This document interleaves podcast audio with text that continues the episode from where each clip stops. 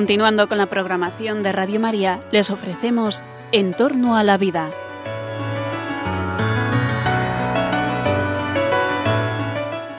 Es un espacio dirigido por José Carlos Avellán y Jesús San Román.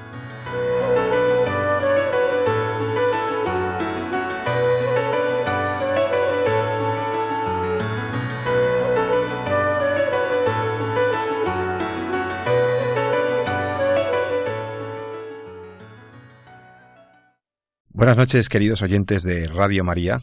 Les saluda José Carlos Avellán, comenzando el fin de semana con todos vosotros para tratar las noticias de la llamada bioética, las noticias de interés para la vida humana, para la defensa de la vida humana, las noticias que tienen que ver con, bueno, con la evolución de las ciencias biomédicas, de las aplicaciones biotecnológicas y que a veces nos dejan un poco perplejos, nos genera una situación una sensación de vértigo, porque decimos, caramba, Dios mío, la ciencia tiene muchísimas posibilidades, la medicina, la investigación biotecnológica, pero mm, ¿realmente sabemos hasta dónde nos lleva?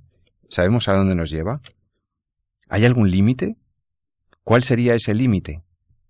¿Todo lo que podemos hacer técnicamente deberíamos hacerlo?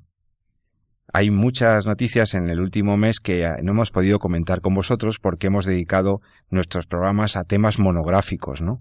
Hemos estado hablando en, los, en el último mes de la eh, ideología de género, hemos hablado de el, la última, eh, el último documento mm, del Papa, la Laudato, Laudato Si, Laudato, sobre la, el medio ambiente y su protección, el cuidado de la casa común, ese preciosísimo documento que el Papa Francisco publicaba sobre el modo en que se debe tratar al medio natural, al medio ambiente, y, Incluso hemos dedicado un tema a la experiencia en primera persona de una mujer que decidió, una madre que decidió no abortar. Y todos estos programas y estos temas, si os interesan, los podéis recuperar si no pudisteis escucharnos a través del podcast de Radio María y ahí pues bajártelos, escucharlos tranquilamente y luego escribirnos o comentarnos al correo electrónico en torno a la vida, radiomaria.es, todo lo que se te ofrezca.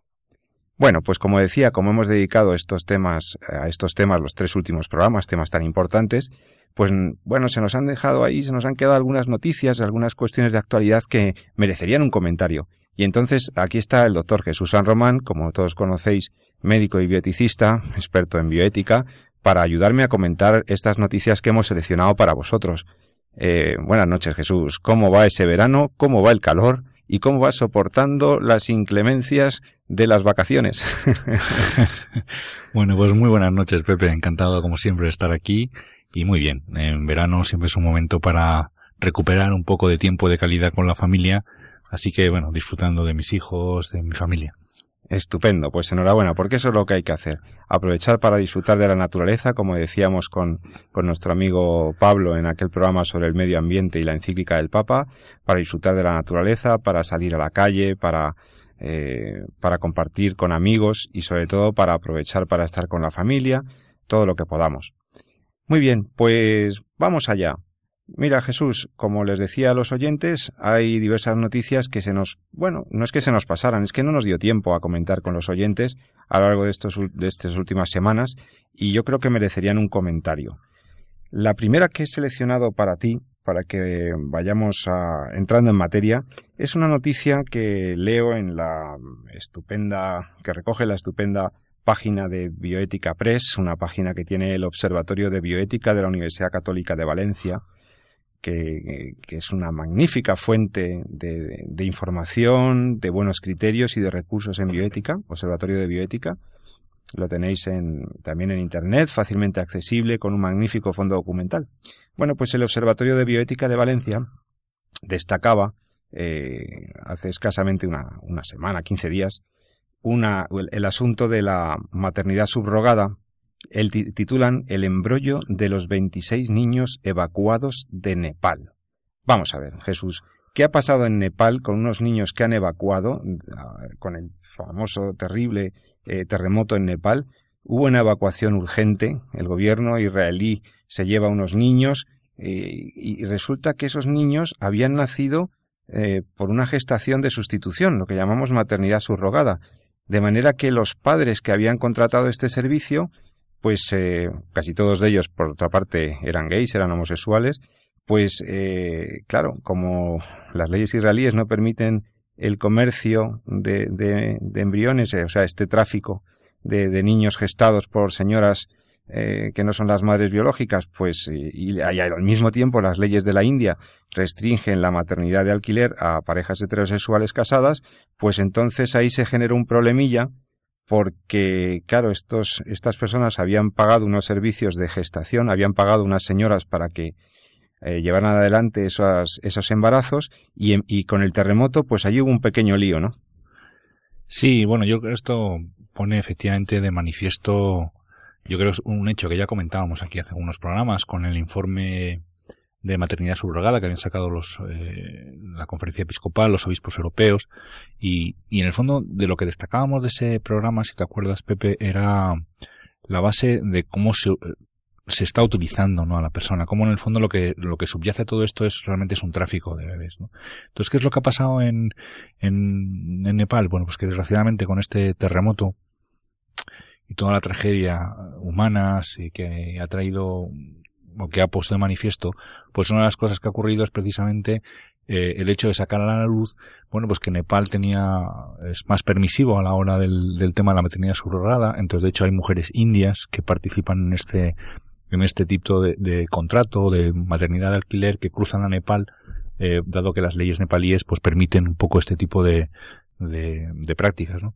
Entonces, ¿qué ha ocurrido? Pues que había 26 niños nacidos por, por este tipo de maternidad, eh, que con, como consecuencia un poco del terremoto se habían quedado desubicados. Entonces, las autoridades israelíes, que eran las que más o menos se habían encargado, pues han tenido que evacuarlos, ¿no? En el fondo, lo que creo que la importancia de esta noticia, lo que pone de manifiesto es precisamente eh, cómo en este tipo de maternidad no es más que un comercio. Un comercio que se puede ocultar, como hemos dicho muchas veces, con argumentos afectivos, el tipo que en el fondo se está ayudando a, la madre, pero en el fondo lo que traduce es un compro una situación que es compro y vendo el hecho de que tú seas madre, ¿no? Claro, porque no es, no es el caso, no estamos hablando del caso de que una mujer de manera altruista se ofrece a gestar un bebé que no es el suyo, que eso ya plantea problemas éticos, eh, que hemos comentado en este programa. Aquí eh, lo que destapa este caso es, como tú bien dices, las situaciones en las que países em, pues en vías de desarrollo o sociedades que tienen un porcentaje de su población pues gravemente deprimida económicamente pues están tirando de esto pues para el comercio de órganos para para que personas em, en, en, situación de vulnerabilidad sean instrumentalizadas por por otros para conseguir ese hijo que de otra manera a lo mejor iba a ser más difícil o imposible tenerlo. Y entonces parece que, que hay un pago de dinero para que una señora, normalmente una joven de un país en vías de desarrollo o infradesarrollado, pues geste a un bebé pues de, de, una pareja con más con poderío económico que recurre a esos vacíos legales o a esas situaciones de indefinición legal para, para lo que no deja de ser una forma en muchos casos de, de explotación o de, o de abuso de la dignidad de la persona. Es que lo has comentado muy bien, tiene mucho similar con el tema del tráfico de órganos, ¿no? con la venta y la compra del tráfico de órganos, ¿no? como desde eh, pues unas determinadas posiciones podemos aprovecharnos mediante eh, contratos pecuniarios, contratos económicos, mediante dinero, pues de situaciones de penuria que están pasando otras personas con el objetivo de conseguir eh, pues algo para nosotros, pese a que eso significa pues saltar o no respetar la dignidad de la persona, pero probablemente seamos más testigos, ya veremos en noticias posteriores que podemos comentar, pero yo creo que lo iremos viendo en los próximos dos, tres, cinco años, ¿no? Irán saliendo cada vez más a los medios de comunicación este tipo de noticias, porque en el fondo eh, aquí lo que subyace y lo que en el fondo vemos es que prácticamente todo lo ético se está enmarcando desde lo que es legal y no es legal. Es decir, si yo aquí en la India no puedo hacer maternidad de alquiler porque las leyes no me lo permiten, entonces cruzo a Nepal donde sí me lo permiten. Con lo cual al final acabamos de, podemos acabar cometiendo el error de entender que lo ético es lo que está regulado desde el punto de vista eh, legal o no legal. Y lo que adolece realmente es una falta, una falta total de fundamentación de los principios éticos de dignidad y respeto a la persona, a los cuales deberían acogerse o, o supeditarse las leyes. Y esto es constante en, en, los países europeos, como luego podemos comentar, y aquí esto es una, una muestra más de ello en lo que está ocurriendo en, en, en, este tipo de países. ¿Por qué nos vamos, o por qué desde, desde Israel se van a Nepal a hacer contratos de alquiler porque en su país no está permitido. ¿no? Eso ocurre también aquí en España. Aquí en. España no está permitida la, está la, por la, ley, sí. la maternidad subrogada, pero sí está permitido inscribir en el registro a niños que hayan nacido mediante este tipo de práctica, con lo cual lo que se hace es buscar la práctica en otros países en otros donde países. está autorizado. Eso, mm. desde el punto de vista ético, no deja de ser un poquito esquizofrénico, un poquito eh, cínico. Cínico, en el sentido de decir, si yo aquí no lo admito porque entiendo que no es ético, ¿por qué permito que se haga en el extranjero? ¿no? Entonces, ¿por qué? Porque al final nuestro límite ético está en la ley. Y sí. es lo que se va imponiendo cada vez más. ¿no? El, eh, es uno de los, este de Nepal es uno de los casos que, que han abierto los ojos a la comunidad internacional y a muchas personas que no estaban advertidas de este problema sobre el problema del tráfico internacional de bebés. Es un, es un tema grave. Eh, porque alguno podría pensar, hombre, es que esto es, de otra manera estas parejas no podrían tener un niño, o, o, es como en la adopción, podrían pensarse que es como un caso de adopción en el fondo, porque es una adopción prenatal, ya, pero es que no tiene nada que ver, porque, eh, para empezar, por lo que inspira cada una de las actuaciones, ¿no? En la adopción, en la adopción es un tema en donde unas personas generosamente son capaces de dar acogida en su en el seno familiar a un niño que en una circunstancia eh, de orfandad o de dificultad pues es recibido por una familia. Y el interés primordial que favorece la ley es el interés del menor. Eso y es, es, una, es una es un enfoque claramente de beneficio del niño independientemente de la motivación que tengan las parejas cuando recurren a la adopción, aquí en la adopción internacional como en la adopción interna doméstica, lo que hay es la necesidad de subvenir y de subsidiariamente atender la necesidad que tiene un niño de ser educado en el seno de una familia y, y por lo tanto favorece su interés. Cosa muy distinta de lo que está focalizando cuál es el objetivo de la maternidad subrogada. La maternidad subrogada, como bien comentan también algún experto, eh, y a diferencia de la adopción, lo que se está intentando satisfacer es el interés de unos adultos que, bajo a todo precio, incluso saltándose fronteras legales, eh, quieren eh, que alguien geste su, su embrión. Exacto. Y por yo tanto no están en el beneficio tanto del bebé, sino que está buscándose todo un procedimiento al margen de la ley o incluso en paralelo a, o en, en laguna legal para, para gestar un bebé. Fíjate que pasa lo mismo que con el tema de la fecundación in vitro en algunos aspectos. Y es decir, como, como bien decías, el tema de la adopción es que la sociedad trata de subsanar una pérdida del niño, que es el, derecho que tienen los niños a tener un padre y una madre, a tener una familia donde poder educarse y donde poder criar.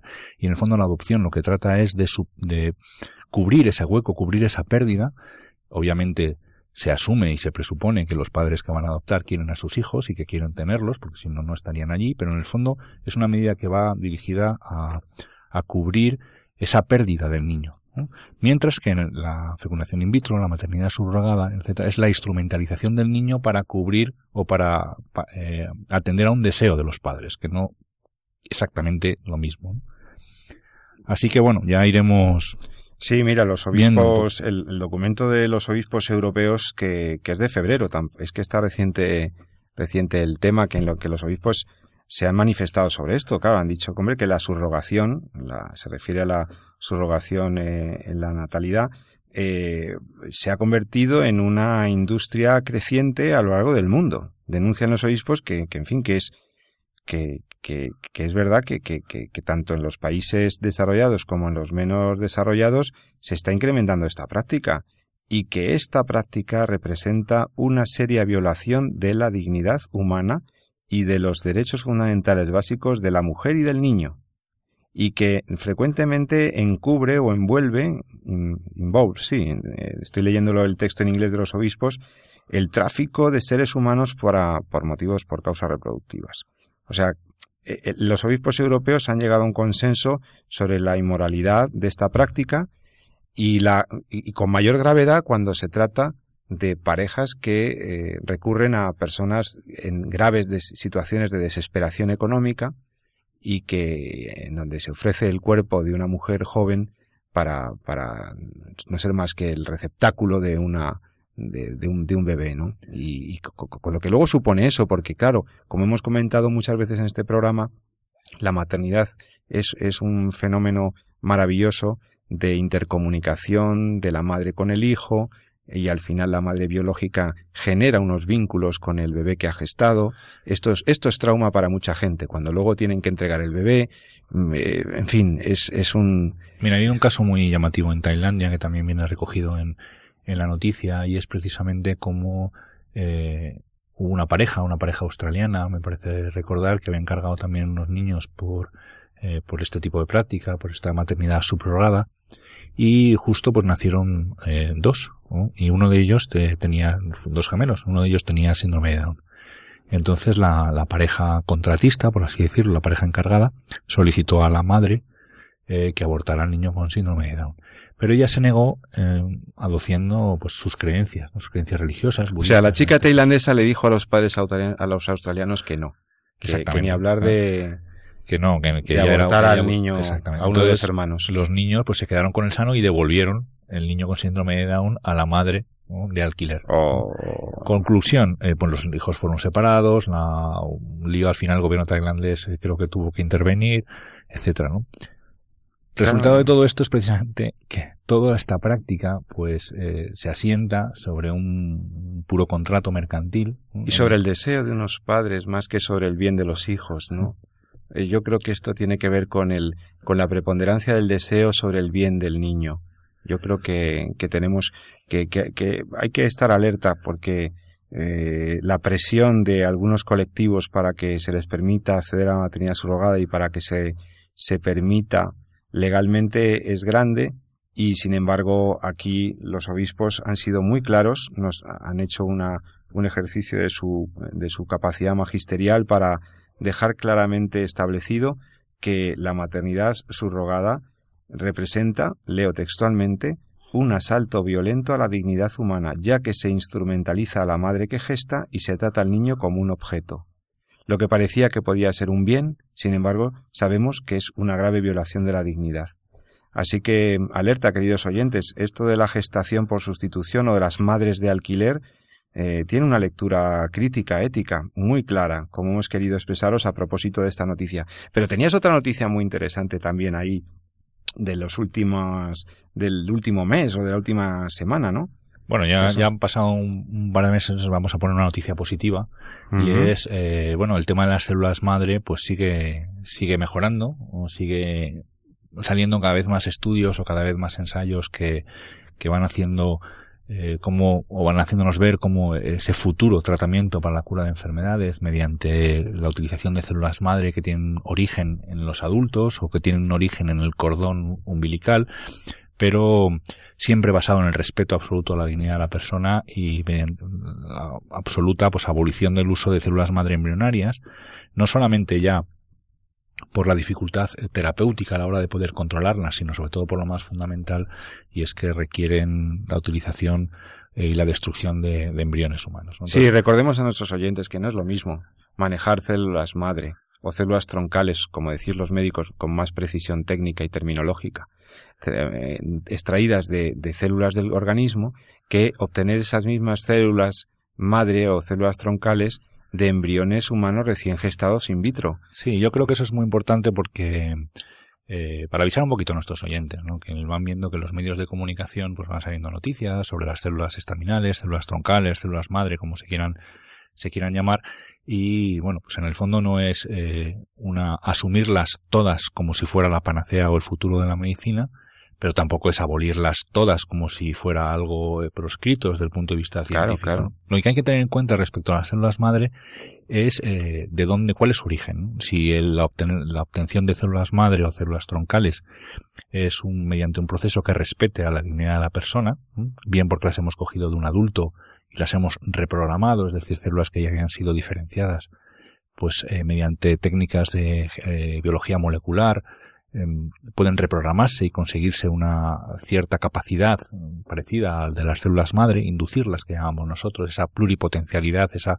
capacidad que tienen las células eh, madre de, generar diversos tejidos y eso lo podemos hacer eh, mediante inducción de células que provienen de un adulto, pues ahí no hay ningún problema. Además, de hecho, son mucho más seguras desde el punto de vista clínico y, más seguras en los propios pacientes, porque al fin y al cabo son células propias. ¿no? También podemos sacarlas de las células del cordón umbilical en el momento del, del parto eh, y eso está muy es muy utilizado ahora mismo se puede guardar ese cordón se puede conservar para su utilización futura en los pacientes se puede donar para la utilización en cualquier paciente mediante pues bancos de cordón, como puede, como puede haber, hay que recordar que esas células vienen del cordón umbilical.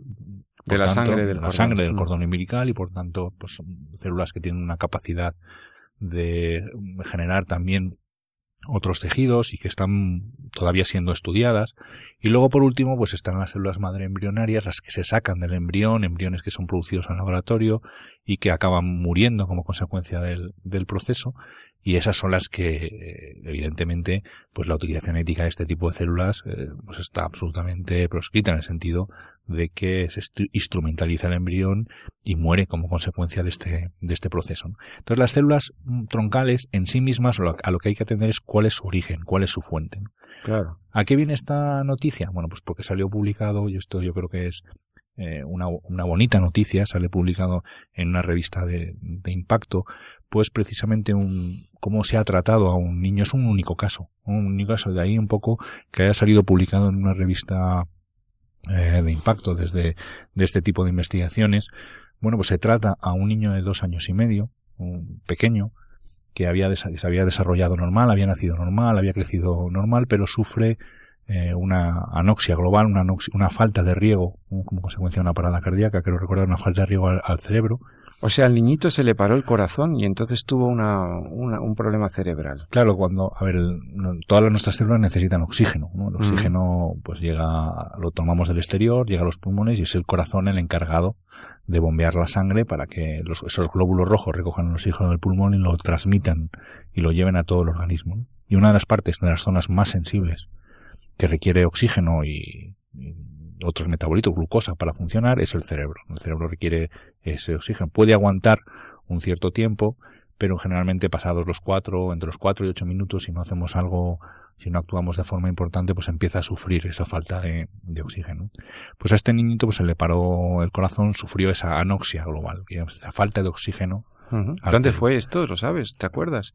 ¿Dónde fue este? Pues yo creo este que fue en Reino Unido, pero no te sabría decir eh, ahora mismo. De hecho, está publicado en una revista, una revista británica, pero no te sabría decir exactamente en, qué país fue, ¿no? No importa, ya consecuencia de este, de este accidente, ¿qué le pasó al niño? Bueno, quedó en, lo que llamamos eh, una especie de coma, en estado vegetativo, ¿no? Es más o menos un poco para que nuestros oyentes eh, nos entiendan, bueno, pues es esa especie de desconexión del medio, en el cual pues el niño no, eh, no responde a estímulos, con un electroencefalograma que prácticamente no, no reacciona tampoco, en fin, esa situación que hemos ido estado vegetativo. De estado vegetativo, porque en el sentido de que se mantienen las constantes vitales, pero esas funciones cognitivas eh, que marcan un poco lo que es eh, la actividad del ser humano, pues están, están perdidas o están deterioradas o no se manifiestan. No sabemos muy bien qué pasa en la persona desde el punto de vista eh, psicológico cuando está en esa situación. Hay gente que está mucho tiempo así en coma, que luego despierta, otros después fallecen. Ha habido, hay mucho conflicto también. Hemos comentado aquí el caso de Luana Englaro. En fin, hemos Luana, sí, aquella chica italiana que, que, que, fue un caso tan conocido, que se habló de, de que el padre pedía que, le suprimieran la alimentación. Pero está una chica mayor, aquí estamos hablando de un niño chiquitito. Claro, entonces casi eh, son personas que están vivas, pero que mm. están en esa situación eh, pues de desconexión del medio. Bien, ¿qué ha pasado con, con, este niño? Bueno, pues que se le ha utilizado, él tenía guardado sangre del cordón umbilical. Ah, habían los padres hecho esto del kit de habían guardado, un, trocito del cordón. Y eh, lo que se decidió fue tratarle con su sangre de cordón, a ver qué ocurría. Entonces le hicieron una transfusión de sangre de cordón y se puso en marcha un programa intensivo de rehabilitación, etcétera. Y la, la, respuesta ha sido muy buena. O sea, el, el niño ha mejorado extraordinariamente. De hecho, pudo recuperar la sonrisa, empezó a sentarse con estabilidad, empezó a balbucear, pasados 40 meses ya comía con independencia, había recuperado la vista, sonría, en fin, una mejora. Una recuperación neurológica tremenda, interesantísima. No se mm. sabe muy bien qué es lo que ha pasado, cuál es la mm. causa, eh, qué papel han podido jugar esas células madre de cordón, pero lo que sí se sabe es que la rehabilitación eh, por sí sola no es suficiente para explicar esta mejoría tan tan brutal. A veces esto es un, solo caso y como todos los que son un solo caso, pues no tienen, no sientan evidencia, no se puede indicar, no se sabe hasta qué punto. Me imagino que se pondrán en marcha pues diferentes proyectos o protocolos para tratar un poco de confirmar el papel que han podido tener este tipo de células.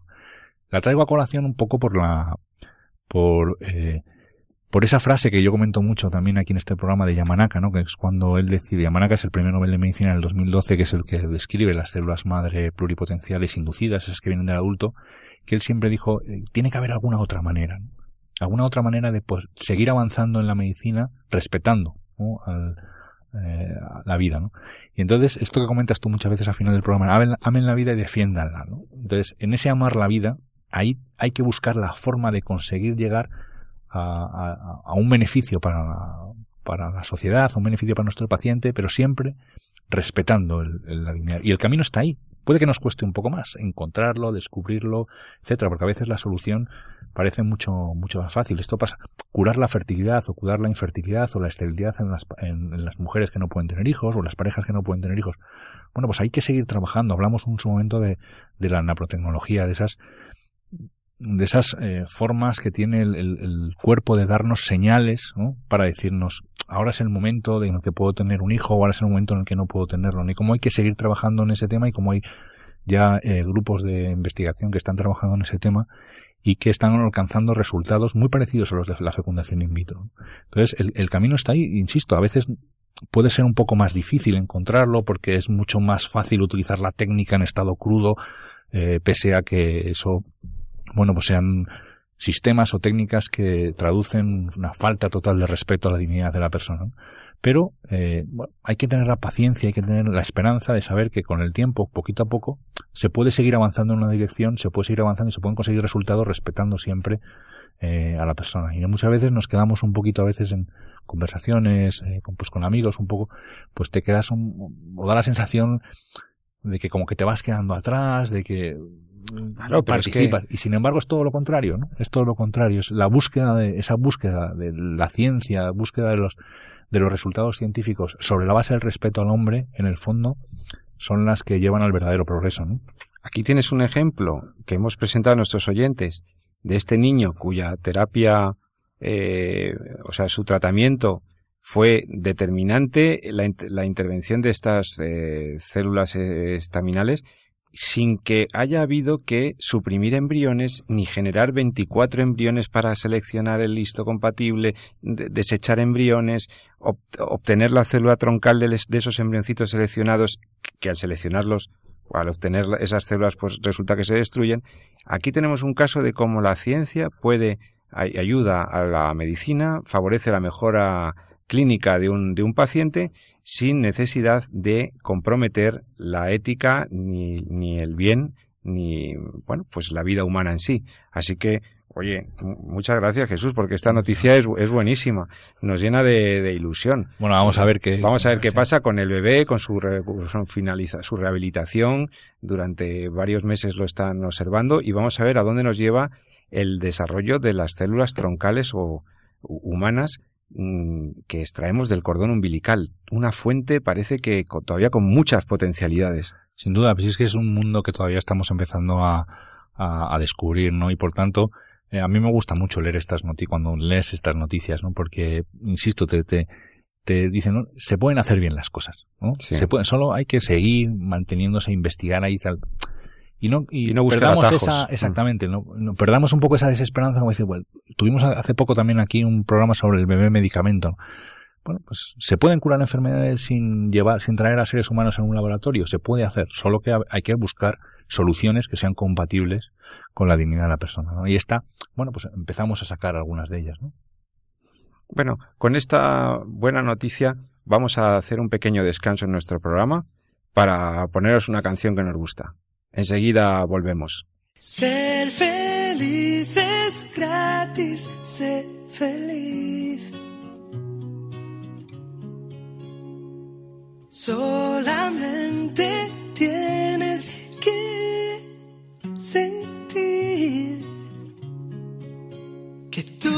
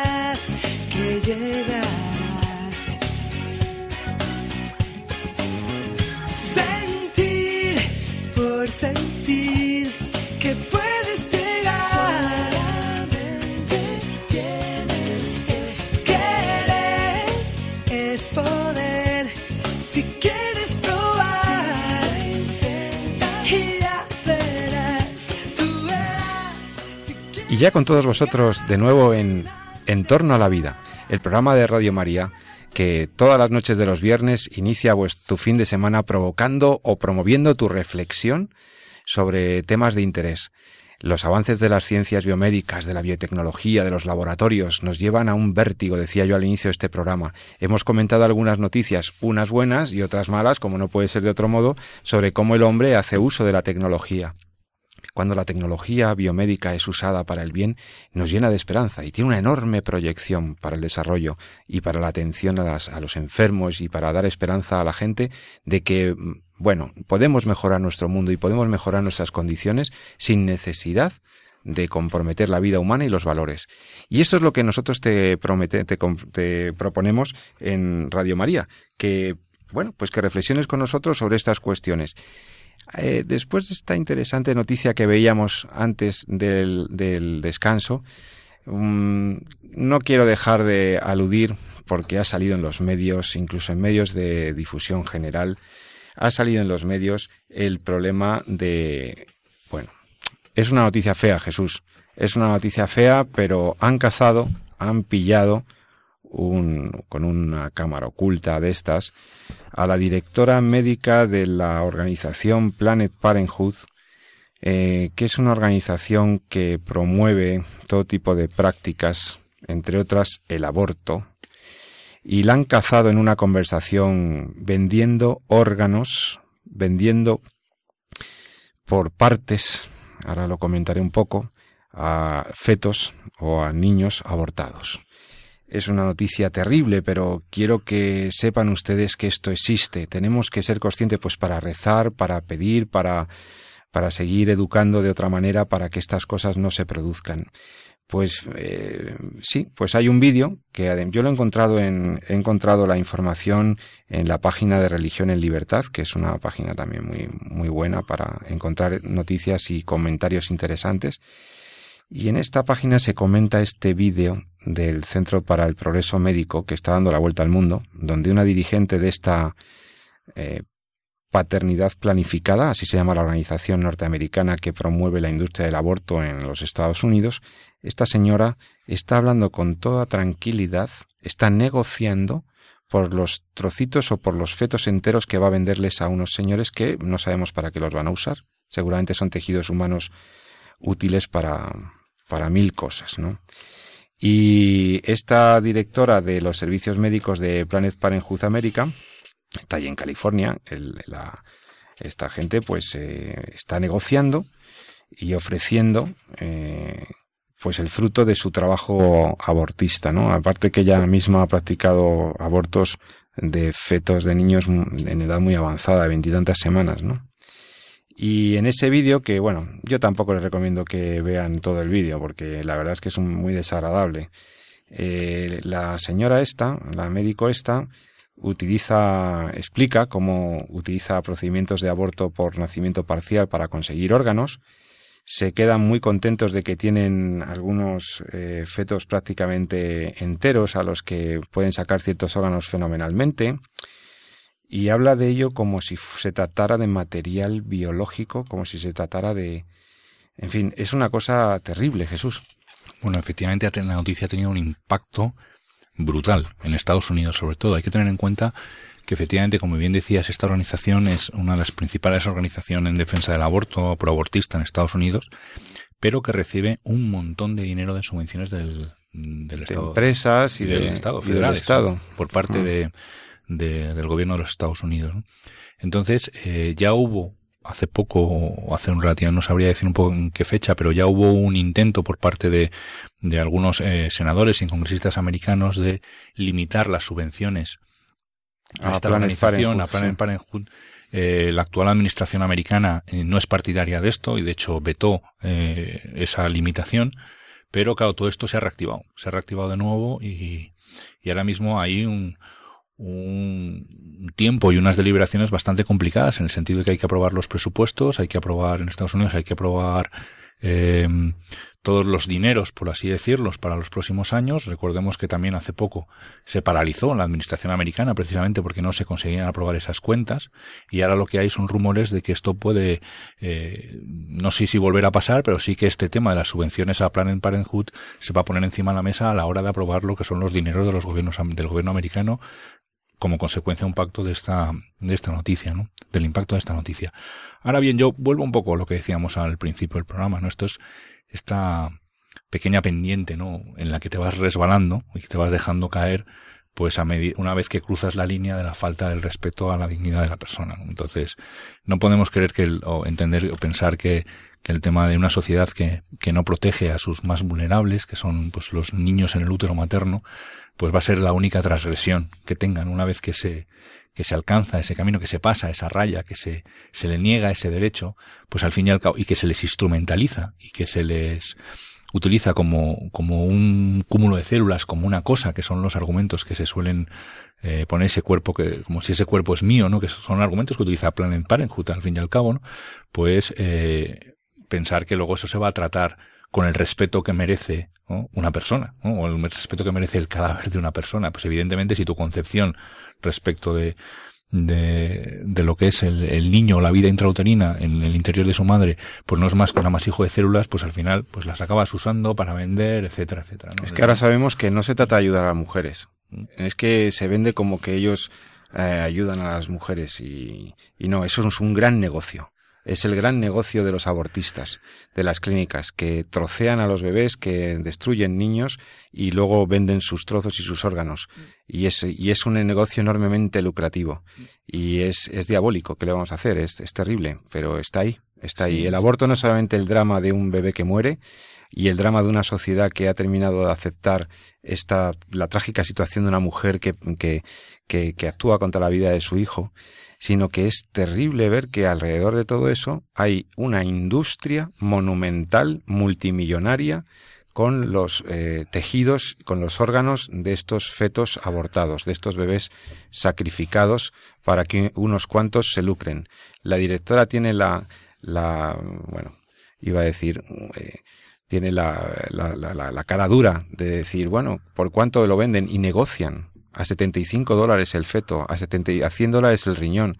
Es una cosa y Mira, a mí- lucran- es una cosa de lucro puro y duro, sin compasión de todos estos cientos de bebés. A mí me ha impactado, pero la verdad es que no me ha sorprendido, Pepe. No me ha sorprendido pues por lo que te comentaba. Es decir, cuando, eh, cuando uno pues asume eh, esas digamos pautas que no respetan a, a- a la dignidad de la persona, pues lo demás es consecuencia. Esto Claro. pasó también con la con el tema de la fecundación in vitro. En su momento, cuando empezó la fecundación in vitro, allá por los años 70, finales de los 70, 78, principios de los 80, eh, bueno, pues en, eh, en principio, pues la primera niña probeta, etcétera. Aquí hubo mucho debate en España. Sobre, con, precisamente con esos eh, argumentos afectivos, de la necesidad de que las parejas, de ayudar a las parejas para tener hijos, etcétera.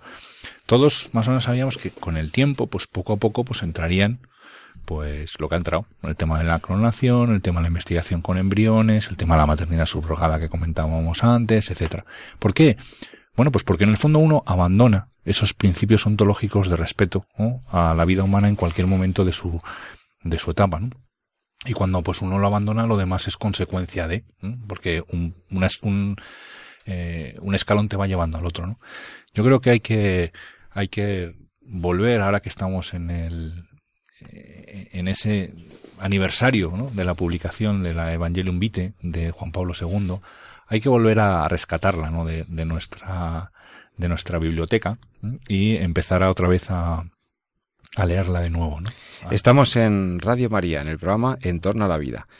Y podéis conectar con nosotros eh, a través del correo electrónico en torno a la vida arroba radiomaria.es. Nos propone el doctor Jesús San Román que releamos la encíclica, la carta encíclica Evangelium Vitae, Evangelium Vitae, que el Beato Juan Pablo II, que es Juan Pablo II, Santo. Santo Juan Pablo II, claro que sí, San Juan Pablo II eh, daba a conocer a la comunidad católica eh, en 1995 y en este año del aniversario, pues bueno, nosotros tenemos que dedicar un programa a esta encíclica, Jesús. Sí, tenemos Pero- que hacerlo. Vamos a hacerlo. Una vez que terminen las vacaciones, prometemos a nuestros oyentes que vamos a hacer un programa, eh, vamos a desgranar de nuevo esa Evangelium Vitae que se publica, como bien dices, en el año 95, es decir, hace ahora 20 años, es justo es este año, es el, el 20 aniversario de su publicación y que hoy por hoy es, como decía antes, es probablemente, bueno, siempre, como todas las encíclicas, son súper actuales, ¿no? Entonces, ¿qué tiene de importancia esta encíclica? Fijaros, se publica en el año 95, o sea, es decir, hace ya 20 años, ¿y por qué su vigencia? ¿Por qué su actualidad? Bueno, recordemos que en los años 80 aparece la fecundación in vitro, las técnicas se van desarrollando, se van generalizando, aún no hemos entrado todavía cuando se publica en todo el boom científico de las células madre, eso tiene más Eso que ver después, con la instrucción de la dignitas persona, que, viene post- que es posterior, pero esta, eh, lo que sí, llamando así el Evangelio de la vida, es una absoluta defensa, eh, sienta los principios básicos, recuerda ¿no? los principios básicos, desgrana precisamente cuáles son esas luces, esos faros, esas fundamentaciones éticas, ontológicas, morales, que nos deben guiar a la hora de valorar el respeto a la dignidad de la persona y yo creo que es un material para cualquiera, cualquier católico, no ya persona, eh, por así decirlo, experimentada o formada en cuestiones de bioética y principio de la vida, ¿no? Para a veces los que nos movemos un poco más en, en ese campo, sino para cualquier católico o cualquier gente de bien ¿m? que le preocupe un poco cuál es la valoración ética de, de lo que ocurre con las técnicas que manipulan o que trabajan lo que es el principio de la vida del ser humano, es de lectura obligada. Pero obligada. Sí, si quieres tener, o sea, los grandes criterios y, y digamos las claves de por qué defender la vida humana, cuáles son las razones de fondo por las cuales la Iglesia, en su sabia comprensión del ser humano y de su realidad eh, profunda, nos, nos, nos dice que debemos defender en toda situación la vida humana, pues lo tienes en Evangelium Vitae, el Evangelio de la vida, una encíclica que, como bien dice Jesús San Román, sigue vigente. Una encíclica en la que el Papa eh, está proponiendo que recuperemos esa visión de la vida como una realidad sagrada, la sacralidad de la vida, la recuperación del valor incomparable de la persona humana, ¿no? Es decir, bueno, es, es la grandeza y el valor de la vida humana es exaltado en esta encíclica. Y ahí vais a poder encontrar pues esos grandes delineamientos, ese fundamento por el cual nosotros defendemos la vida. Y, y tú y yo, como católicos, necesitamos formarnos, necesitamos entender, necesitamos encontrar razones, porque muchas veces en las conversaciones con un vecino, con un familiar, te vas a encontrar con la pregunta, bueno, esto, pero esto ¿por qué decís vosotros esto? Bueno, pues mira, te lo voy a explicar. Tú ya vas a tener una formación sobre esto. Por eso os invitamos a que quizá en este verano, que a lo mejor tienes algunos días más tranquilo o puedes tomar unas vacaciones, pues le pegues una lectura a esta Evangelium Vitae. Jesús, ¿tú cuáles son las dos o tres grandes ideas como aperitivo, ¿no? aunque haremos un programa monográfico con algún experto? em, ¿Cuáles son las dos o tres claves para que podamos leer la encíclica? Que no es tan larga, ¿eh? es un texto, a ver, es un texto, eh, pero que se lee muy bien. Yo, sinceramente, creo que es un texto que se lee muy bien. Sí, sí, sí. A ver, yo, eh, es una encíclica que trata sobre el valor y el carácter inviolable de la vida humana. Esa es la clave, Este la, es lo- el leitmotiv. Eh, Sí. sí, es lo de lo que trata la encíclica. Entonces, ¿qué, entonces, ¿qué es lo que hace?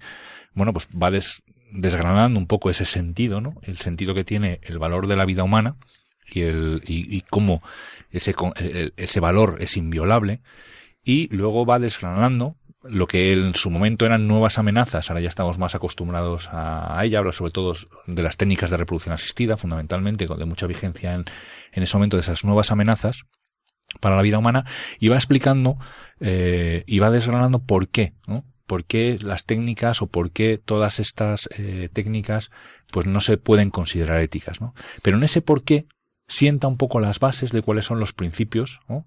Eh, explica muy bien cuáles son los principios morales y las bases que hacen o que determinan por qué el juicio ético que se hace sobre esas técnicas tiene que ser de esa manera. Y por tanto, pues te da unos fundamentos, te da eh, unos argumentos muy sólidos que luego te permiten analizar otras realidades que quizá no estén tan contempladas en la Evangelium Vitae. Esto es lo, quizá una de las cosas más bonitas de esta encíclica, ¿no?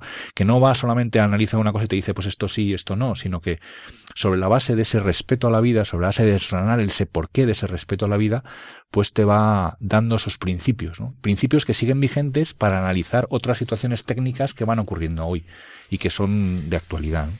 Así que, por eso, como decía, eh, hay que leerla, ¿no? En general, todo lo que dice el magisterio, el dicasterio, hay que leerlo, ¿no? Uno no puede asumir la información de lo que nuestra Santa Madre Iglesia nos dice a base de los medios de comunicación, ¿no? sino que hay, que hay que leer las fuentes, ¿no? Por lo menos, si uno pues no puede leer directamente las fuentes, por lo menos eh, interpretaciones autorizadas. Alguien que te explique bien lo que es lo que el Papa ha querido decir, o que y esto pasa con todo.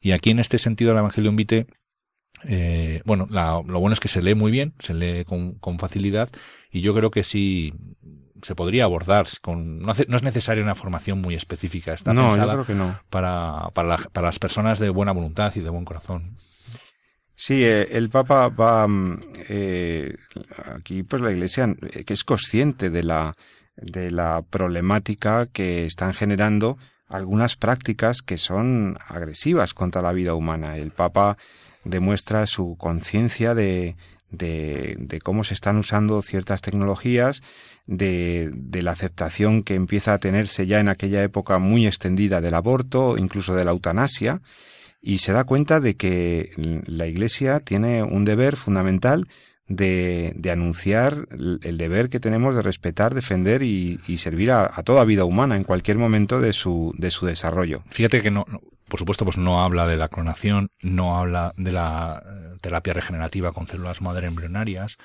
eh, no habla de la maternidad bueno de la maternidad subrogada sí habla pero no habla de de las técnicas nuevas de terapia génica de manipulación genética pero Mm.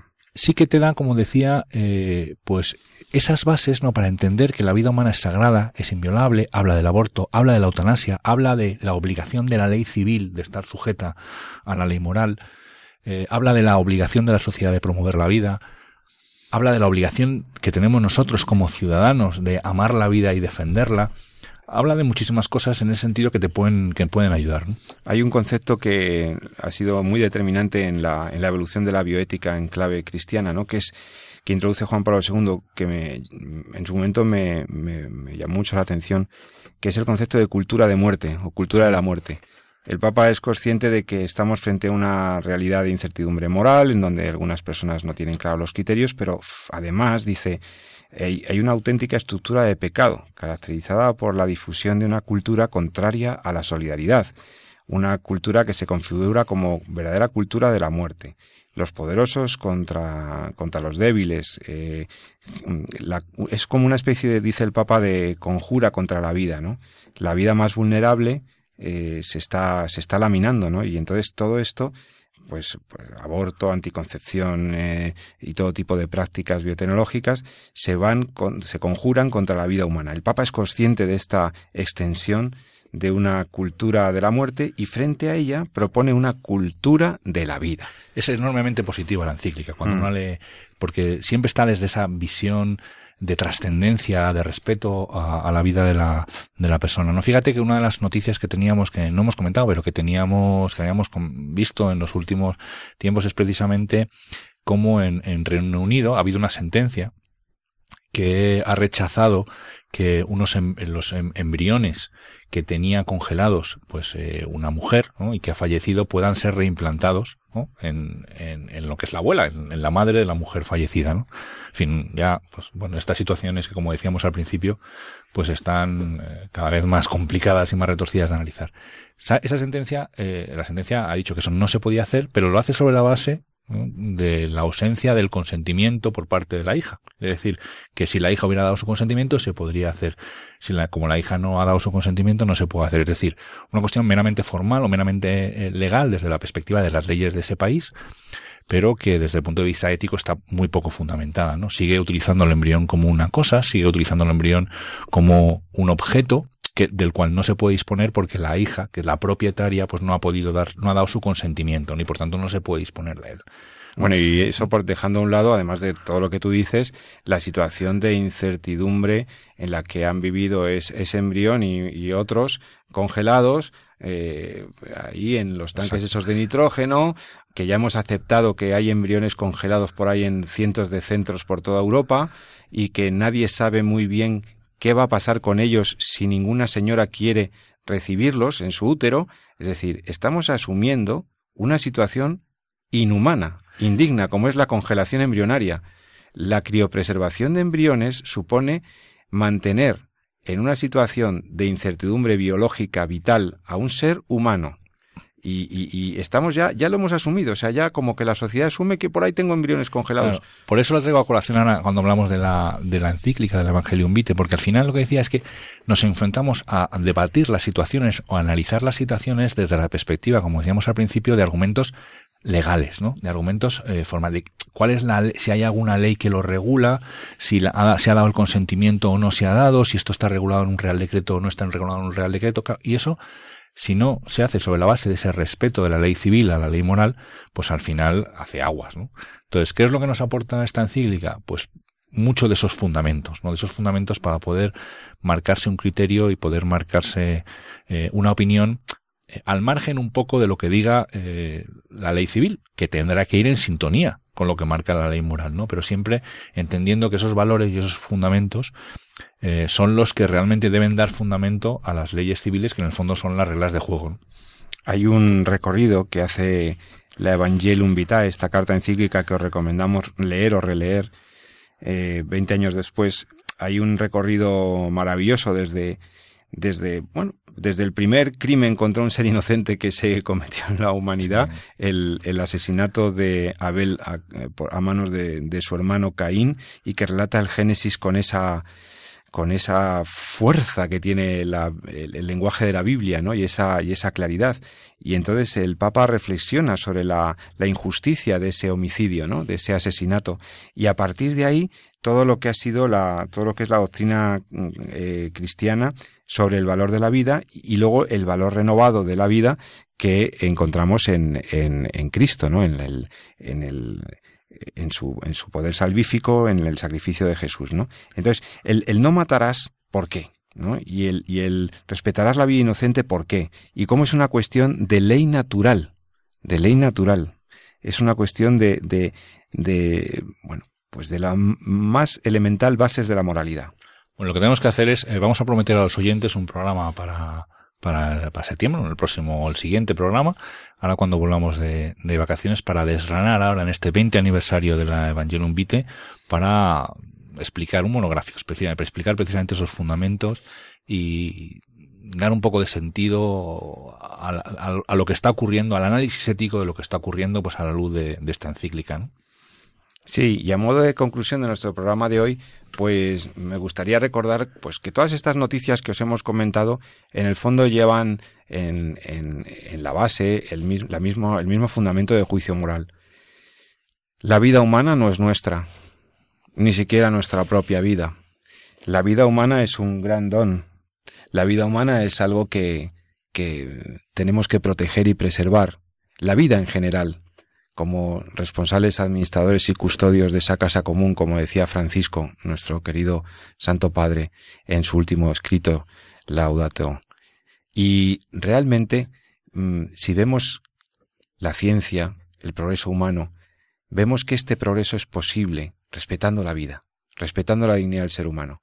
Y cómo hay otros seres humanos que efectivamente no lo respetan, por intereses comerciales, intereses de prestigio, intereses científicos, intereses absolutamente inefables. Por todo eso, nuestra palabra siempre ha de ser de esperanza, y nuestra palabra y nuestro testimonio ha de ser siempre en defensa de los más inocentes. Y así lo hemos querido registrar en este entorno a la vida, con el que algunos comenzáis el verano, el veraneo, y otros eh, pues aprovecháis para descansar, aunque sea en vuestros lugares habituales, y así pues os deseo que sigáis en este, en este verano. Jesús, ¿alguna última palabra? Que se nos acabó el tiempo. Pues disfruten de la vida y de la vida en familia estos, estos días y que descansen todos. Pues igualmente les digo yo, que tengan buen fin de semana, amen la vida y defiéndanla. Muy buenas noches.